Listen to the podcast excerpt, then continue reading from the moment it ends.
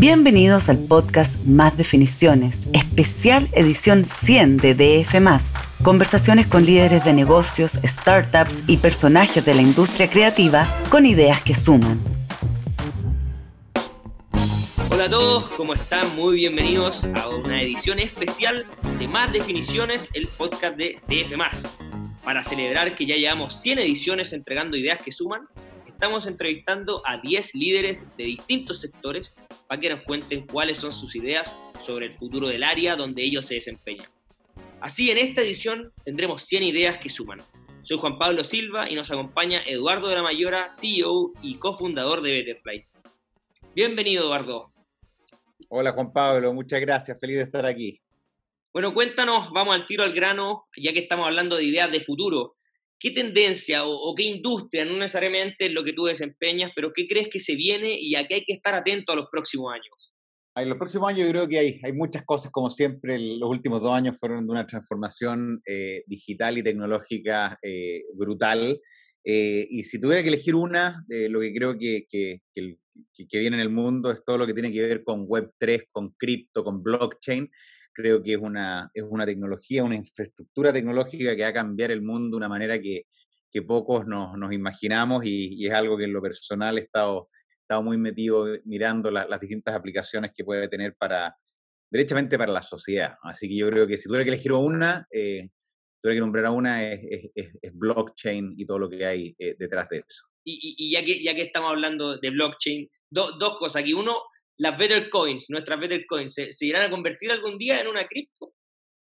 Puede ser, puede ser. Yo creo que, yo creo que no hay ninguna, yo creo que no, no, va a existir ninguna empresa tecnológica que no vaya hacia allá. Eh, si lo comparamos un poco, yo creo con el año, yo, el otro día lo, lo, comentaba en otro espacio, pero eh, lo que estamos viviendo hoy día en lo que es eh, lo que es cripto, lo que estamos viviendo en el año 99-2000 con Internet, que en ese minuto sabíamos que era un modem y que, y que, y que, y que llegaban algunas páginas, podíamos leer, Después, después de los primeros 10, 15 años pudimos leer y escribir. Y lo, que, lo maravilloso de lo que trae esta nueva tecnología es que no solamente vamos a poder leer, escribir, pero también vamos a poder ser dueños de lo que creamos y lo que entregamos. Y eso creo que tiene aplicaciones eh, eh, variadas y por supuesto que en Betterfly ya estamos mirando eso eh, de, distintas, de distintas. Buenísimo. ¿Y, qué problemas y, y, qué oportunidades también crees tú que hay para las startups del futuro?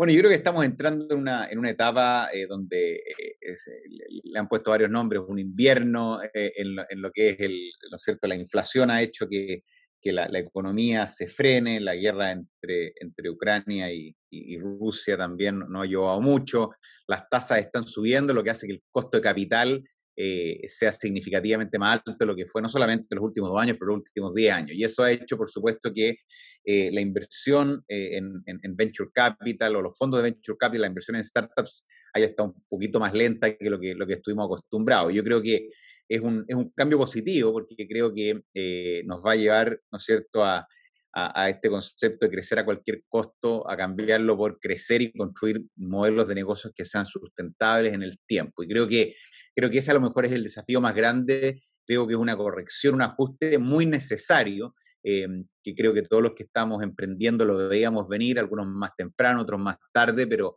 pero creo que, creo que los, los, próximos meses y probablemente el próximo par de años, el escenario va a ser bastante distinto a lo que fue eh, los últimos dos. Claro, porque hay algunos que han dicho, este es el fin de, una burbuja, otros que dicen, no, esto es solamente una corrección. ¿Cómo, por ejemplo, lo, lo, va a empezar a vivir, a vivir Betterfly, que, bueno, levantó una serie C hace un tiempo bastante grande, se está expandiendo eh, por Latinoamérica, hace poco ya entró a Ecuador, entró a Colombia, México, eh, eh, tú estás instalado en, Miami.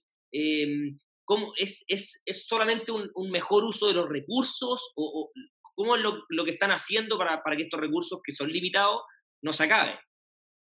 Sí, nosotros, mira, yo diría que nosotros la, esto, lo veíamos venir, nadie eh, eh, tiene una bola de cristal y sabe si viene más temprano y tarde, y por suerte en Betterfly en particular tenemos, tenemos un modelo y tenemos una manera de mirar el, crecimiento bastante eh, holística y donde la sustentabilidad es muy importante, no solamente el crecer, sino que el crecer de una manera que sea sustentable en el tiempo. Y como tú bien comentabas, venimos saliendo de una serie, serie A, serie B y serie C consecutivas, con lo cual tenemos un balance que está muy bien armado, tenemos una, estrategia bien clara y, eh, no cambia mayoritariamente mucho, te diría que en términos relativos nos pone una posición eh, bastante ventajosa respecto a lo que, lo que, lo que estábamos antes por, por tener este balance y, y, todo lo que se viene hacia adelante. Pero, pero te diría desde que somos 5 o 10 personas en la compañía hasta hoy día que somos más de 500, hemos tenido esa, esa, esa a lo mejor esa austeridad para, para crecer y no crecer a cualquier costo, sino que crecer de una manera que tenga sustentabilidad en el tiempo, porque así es como se construyen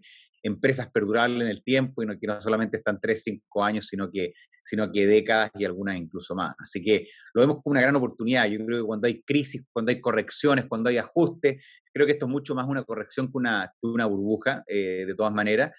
Eh, creo que son, son eh, periodos en los cuales hay unas oportunidades que antes no existían. Yo creo que eh, un poco también yendo a Betterfly, tenemos una cultura de resiliencia, de, aprovechar las, crisis y transformarlas en oportunidades, y eso creo que va a ocurrir los próximos, el próximo año, los próximos dos años. Si miramos las últimas crisis, burbujas o correcciones, el año 2008, 2009, salieron compañías como Uber, como Airbnb, el año, el año 2000, eh, 2001 salieron eh, compañías como Amazon, como, como, Google, si nos vamos un poquito más atrás, en la última crisis antes de eso salió Microsoft y Apple, entonces estos son, son momentos en la historia en los cuales uno se tiene que enfocar en, en, lo que es importante, en lo que es inmediato, en lo que los, te diferencia de, del resto y eso hace que, eh, ¿no es cierto?, eh, estas crisis al final del día se transformen en una, en una catapulta, va a crecer de maneras que no hubiesen, hubiesen sucedido si que, si que no estuviesen presentes. y así lo miramos, ¿ah? así lo miramos. Yo, yo un poco lo compartí con el equipo el otro día y les, comenté aquí, quiero, el pedido es que, es que miremos las oportunidades, porque aquí eh, eh, eh, las crisis en la vida son así. ¿ah? La innovación, yo siempre lo he contado, creo que en este espacio también, la irrupción, la innovación viene de quiebre en el camino, viene cuando las cosas que están en el frente tuyo no ocurren como tú querías que ocurrieran o como tú pensaste que ocurrieran. Y eso, y de ahí es donde nace la innovación, donde, donde nace el crecimiento, y creo que los próximos dos años van a ser de, de extremadamente, de, mucho crecimiento, y nosotros estamos con las con las antenitas ahí preparados para, para aprovechar eso. Perfecto, o sea, o sea, ustedes no están tan, tan negativos como, como YC, por ejemplo, que le envió esta carta a, a su empresa de hay que prepararse para lo peor, casi que winter is coming.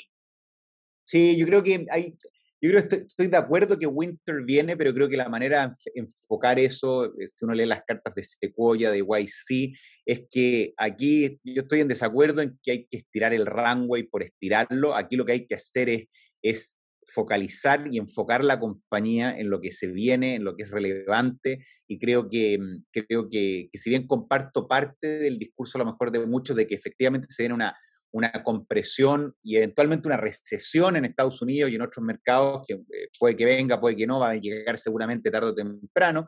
Creo que los, los que estamos en, en, el, camino del emprendimiento tenemos que mirar esto con los binoculares de la oportunidad, eh, de poder transformar esto en una oportunidad y, por supuesto, eh, enfocar los recursos, cuidar los recursos que son limitados y entender que el, que el, que el, capital, que el costo del capital subió significativamente y eso, eso hace que tengamos que hacer más con menos, pero seguir haciendo.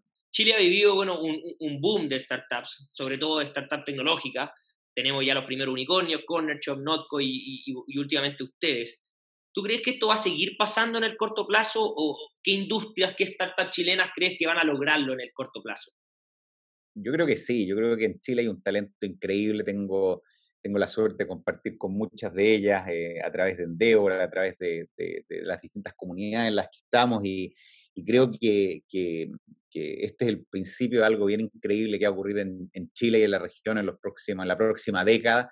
Creo que Latinoamérica y los países que no éramos México, Brasil, a lo mejor estábamos un poquito más atrás en, en, en, todo lo que es a lo mejor el emprendimiento de la startup, derechamente porque son mercados más pequeños donde el capital no llegaba. Los últimos dos años eso se, se, se, se democratizó y se dio la oportunidad de que los fondos, la, los inversionistas conocieran y se dieran cuenta que lo que ocurre en el mundo, que el talento está igualmente repartido y las oportunidades muchas veces no lo están. Y creo que eh, los, los, los, fondos, la, los inversionistas se dieron cuenta de eso y creo que en los, en los años que vienen vamos a ver a mucho más startups crecer eh, en la región, en el mundo y vamos a ver seguramente muchos unicornios más unirse, unirse a, ese, a ese grupo. ¿Alguna ficha por, por alguna o...? Uf, no sé cuál. Yo le tengo mucho cariño a muchas startups. Voy a tratar de tirar a lo mejor alguna que no es tan, no es tan, eh, no es tan eh, obvia. Eh, compañías como, como Migrantes, compañías como Kellogg, que de logística, eh, son dos a lo mejor que no siempre están tan, pero son compañías extraordinarias, con equipos humanos increíbles, con líderes que creo que pueden llevar a, la, a, cada una de esas compañías a crecer 10, 20X, así que si te, si te tengo que elegir dos, dos, dos, dos, una, dos, serían esas. Se me quedan muchas afuera seguro, pero, pero, pero sí. Oye, tú, tú estabas hablando ahí de que recién últimamente se han empezado a fijar los VC en Chile. Eh, hay una crítica eh, de los emprendedores de que cuesta levantar capital en Chile. Y también al mismo tiempo hay una, una crítica de ciertos sectores de, que las startups se radican en, en otros países. ¿Tú, ¿Tú, qué crees que tiene que cambiar para que esto deje de ser así en ambos lados? Mira, yo creo que al final no hay mucho que se pueda cambiar. Si al final la, razón por la cual los startups, muchos se, radican fuera del país, tiene dos motivos. Uno tiene que ver por el producto que ofrecen y que para crecer y para armar una compañía eh, regional o global o del tamaño en el cual sea atractivo para un venture capital, hay que generalmente, a menos que estés metido a lo mejor en inteligencia artificial o algo muy específico, salir de Chile. Entonces, las barreras geográficas se expanden y eso es una de las cosas que tiene la tecnología, que es la globalización del, de, de, de, los productos y servicios. Pero el segundo tiene que ver también con, eh, con el domicilio a lo mejor en el cual los inversionistas, sobre todo los inversionistas de Venture Capital, eh, se sienten más eh, cómodos desde un punto de vista tributario, desde un punto de vista de, fiduciario, y ese muchas veces es en Estados Unidos, en otros lugares del mundo que son, y es donde están la mayoría de las startups. Entonces, yo no, yo, no, yo, no, yo no trataría de cambiar eso. Lo que yo creo que las startups, incluyéndonos a nosotros eh, como Betterfly, hacemos es que eh, acá es, un, es, como el Betterfly Effect. Lo que hace es que ponemos una bola de nieve, contratamos talento local, entregamos soluciones locales y eso genera un círculo virtuoso. Eh, y eso al final del día creo que es un, em, es una economía que se genera desde el que pone los recursos, que son los fondos de Venture Capital. Muchos de esos fondos, por ejemplo, eh, eh, invierten en Delaware, invierten en Caimán, invierten en Londres, invierten en ciertas jurisdicciones en las cuales sus LP, que son a su vez los que invierten en ellos, ¿no es cierto?, eh, confían y están estructurados para hacerlo. Entonces, yo no, esto creo que no, no, no, no, hay mucho que cambiar. Sí creo que las startups creo como el, como el mundo es totalmente globalizado y tratar de nacionalizar algo o, restringirlo al, al, país es algo, es algo muy difícil de hacer. Y volviendo un poquito a la historia de, de, Betterfly, ustedes antes eran Burn to Give. ¿Cuál es la historia de ese cambio? Me imagino que hubo algo ahí, quizás, me imagino que claro, algo de, ustedes, del mindset que tú hablas y, oye, queremos cambiar el foco, pero también algo de los VC, oye, cambiemos un poquito, eh, hagamos esto, arreglemos esto, ojo con esta oportunidad. ¿Cómo fue esa transición? Sí, no, los, los VCs primero que nada no tuvieron absolutamente nada que ver. Ellos, ellos fue, una, decisión totalmente nuestra con Cristóbal, con el equipo de, liderazgo ahí. Y la razón de fondo fue porque, em, fue porque ampliamos significativamente nuestra, nuestra visión a dónde queríamos llegar. Eh, Burn to Give partió eh, con el ADN que sigue intacto, que es eh, usar este power of giving back, este deseo de ayudar a los demás como un motivador para ayudarte a ti, y en ese minuto el ayudarte a ti era solamente a través de motivarte a hacer deporte, que era quemar calorías para dar calorías, por eso el nombre.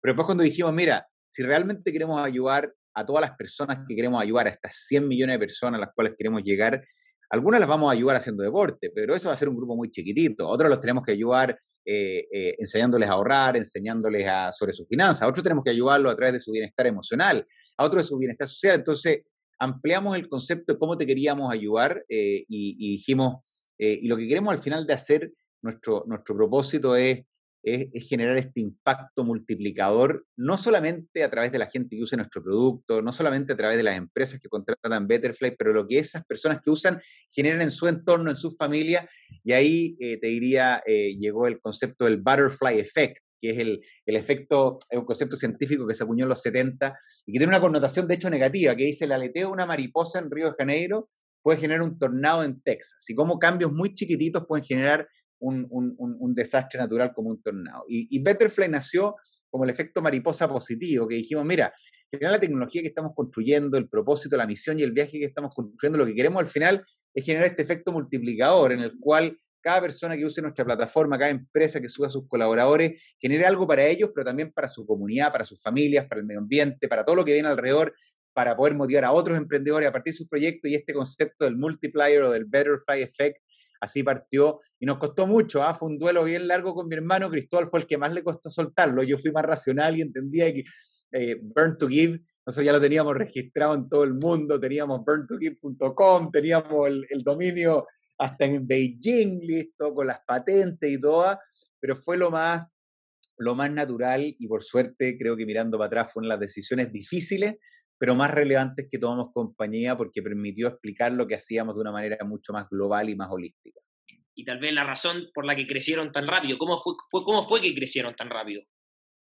Mira, en verdad crecimos, eh, eh, crecimos crecimos bastante rápido. Diré, lo, lo, primero, siempre tuvimos una ambición global de querer construir una compañía de Chile a Latinoamérica y de Latinoamérica al mundo. Y, y al final yo diría que el secreto para crecer como hemos crecido es tener un propósito súper claro, número uno, y un equipo de primera que esté alineado con ese propósito y con la cultura que estamos construyendo. Y eso, si tú me preguntáis la, primera estrategia, la primera, eh, lo que hemos tenido y no hemos, no hemos nunca eh, eh sacado como el foco número uno, son las personas y el propósito al centro. De las personas y las propósitos nace la estrategia de negocio. De la estrategia de negocio vienen los retornos financieros, pero lo que está al centro son las personas y, la, y el propósito. Y eso le hemos, le hemos, dado, le hemos dado muy fuerte, eh, como te digo, hemos tomado decisiones bastante eh, decisiones fáciles, decisiones difíciles en el camino, pero que siempre han sido decisiones que le hemos achuntado, decisiones que no, pero que siempre el, el, la vara para poder tomarlas tiene que ver con si nos estamos acercando al propósito que tenemos y si estamos haciéndolo a través de las personas y por las personas que están en el equipo. Independiente que al principio eran 10, después fueron 50, después fueron 100, después fueron 500.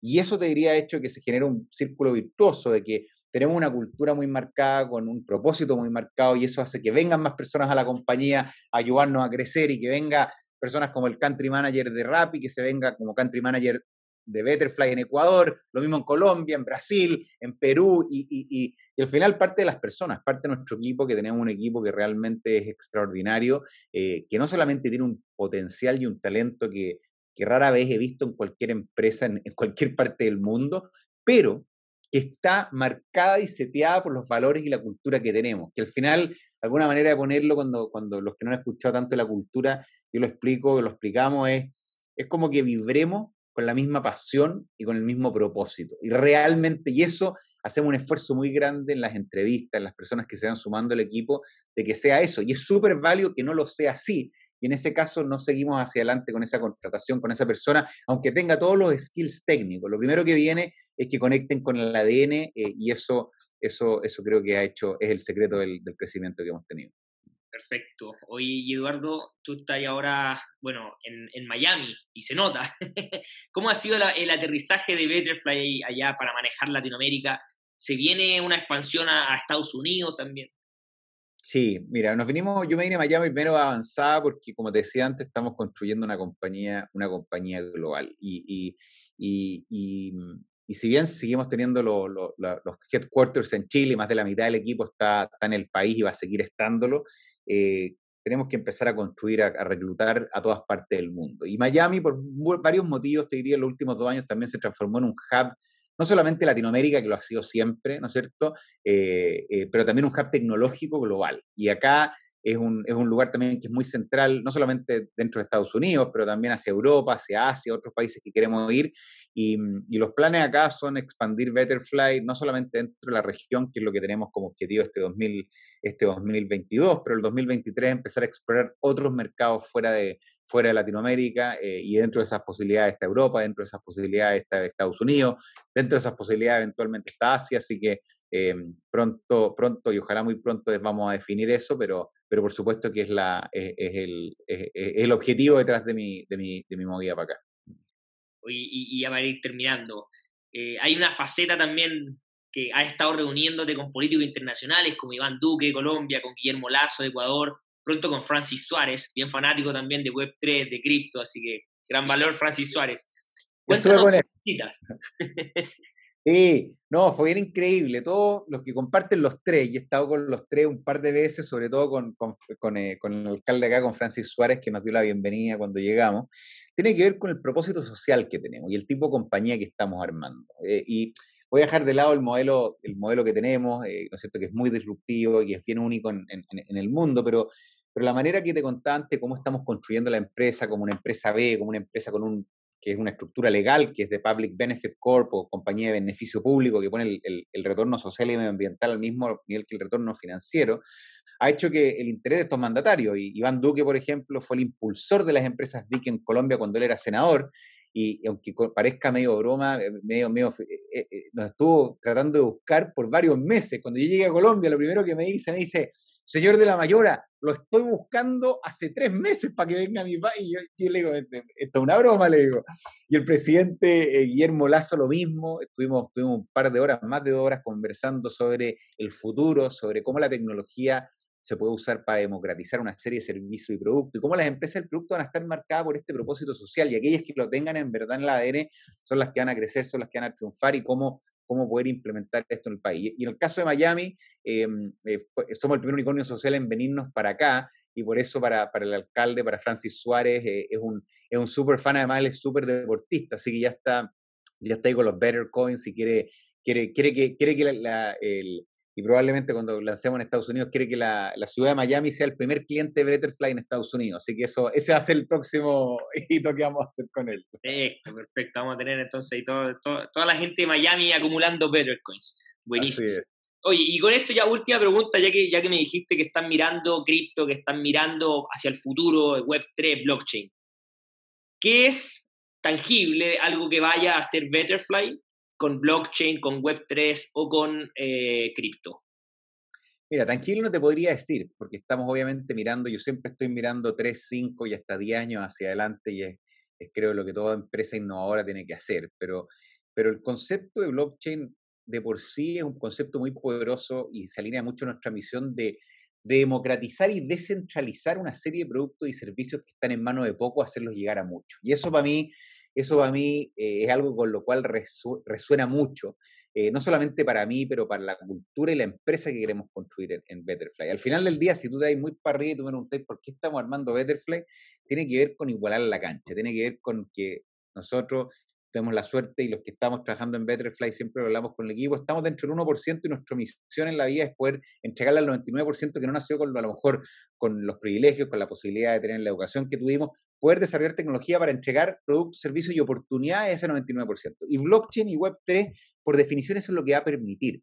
Y hoy día las aplicaciones son bien a lo mejor eh, voladas en, todo lo que hay, la gente cuando le dice Web3 se van al tiro solamente a cryptocurrencies y a Bitcoin, pero las aplicaciones son mucho más allá que eso. Y lo que al final permite es que es que, es que se iguale la cancha en términos de productos, servicios. Creo que la industria financiera se va totalmente transformada con lo que, con lo que, con lo que es esta tecnología. Y creo que, de nuevo, eh, estamos hoy día en el año 2022, tal cual estábamos en el 99, en el 98, cuando alguien te decía Internet y todavía la gente no, no, no podíamos pero ¿qué es esto? Es algo para ver unas páginas, unas revistas online, y bueno, mira lo que es hoy día y lo que está generando, y creo que estamos en ese mismo tipping point, lo que, lo que tiene que ver con, con, con Web3. Perfecto. Muchas gracias Eduardo por tu tiempo. Con esto terminamos un nuevo capítulo eh, de esta edición especial de Más Definiciones. Los invito a todos a compartir este episodio, seguir escuchándonos y leer la edición número 100 del DF que se viene buenísima. Que tengan una muy buena semana. Gracias Eduardo. Gracias Juan Pablo. Nos vemos. Un abrazo. Chao. Esto fue el podcast Más Definiciones, especial edición 100 de DF, un medio con ideas que suman.